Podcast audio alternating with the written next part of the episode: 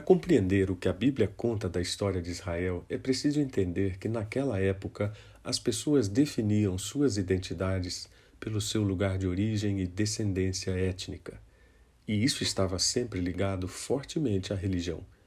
No caso dos judeus, o Templo de Jerusalém era um componente central nesse contexto. Ele simbolizava a independência política e a identidade nacional de Israel, bem como a soberania do Deus de Israel, que depois foram perdidos ou humilhados. Por isso é possível dimensionar como a destruição da nação e a remoção forçada do povo para a Babilônia foi emblemática para demonstrar a ausência de Deus durante o processo. Eugene Merrill, historiador bíblico, diz que a tragédia do exílio não pode ser interpretada como apenas a deportação de um povo para outra terra, ou destruição de uma cidade e seu santuário central. Na verdade, Deus havia se retirado do meio de seu povo. Coerentemente com seu caráter, no entanto, esse abandono nunca foi total. Os profetas e seus insistentes apelos por arrependimento são prova disso. Ageu foi um deles. Juntamente com outro profeta, Zacarias, ele teve uma influência direta no encorajamento do povo, incentivando-o a prosseguir nas obras de reconstrução do templo. Em 16 anos, tinham sido construídos apenas os alicerces. Enquanto isso, o povo construíra casas para si e começava a desenvolver um próspero estilo de vida. Ou seja, enquanto a casa de Deus ainda estava em ruínas. Ageu então advertiu o povo para que deixasse de lado seus próprios interesses e iniciasse as obras do templo imediatamente. Em outras palavras, que desse prioridade para o que deveria ter prioridade. Deus então escolheu um dia de grande importância no calendário e na história de Israel, o último dia da festa dos tabernáculos, para dar um recado especial. Era uma data propícia porque revivia a tristeza do povo em sua escassez e pobreza em alguns momentos, tanto quanto suas glórias na primeira libertação pela mão poderosa e braço estendido de Deus. Havia outra razão ainda para a importância da data. Mais de 400 anos antes, Salomão havia dedicado o templo durante o mesmo festival. Confrontos entre passado e presente são sempre ótimas oportunidades para aprender alguma coisa. E Deus estimula esses confrontos. Ele perguntou ao povo pela boca de Ageu se ele se lembrava do templo em sua antiga glória. Deixar Deus em segundo plano é sempre uma grande encrenca. Geralmente somos dominados pela incredulidade e o medo de perdermos o que consideramos importante faz com que nossas prioridades sejam invertidas.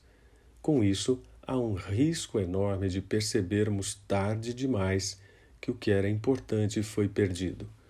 No caso dos judeus, nem todos se sensibilizaram mas muitos perceberam o quanto haviam perdido por não terem obedecido às leis de Deus, e por isso o desânimo tomou conta deles.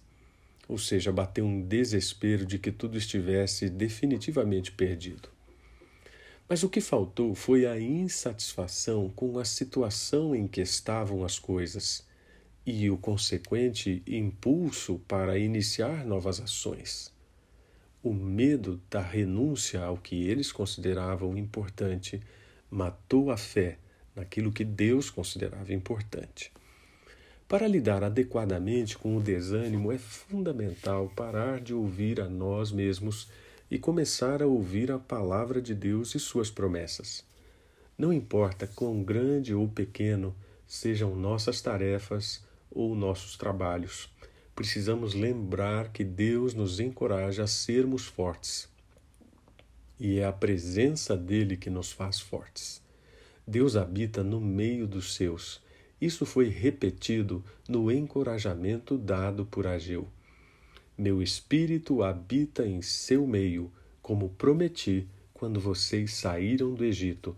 Portanto, não tenham medo. Ageu 2, 5. Deus reiterou a promessa que havia sido feita aos israelitas quando deixaram o Egito. O Espírito de Deus permaneceria no meio deles, não era preciso temer.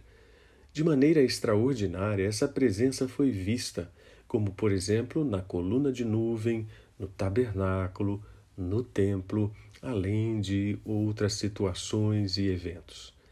Não ter medo de dar prioridade para Deus é ter certeza de que Sua presença é garantia de um futuro melhor do que nosso passado e presente.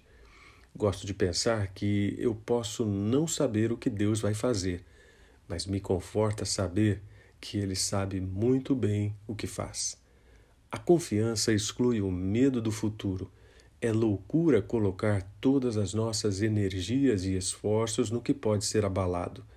Ter uma ordem de prioridades que reflita essa confiança é possível pela compreensão de que todos os recursos pertencem a Ele e provêm dele.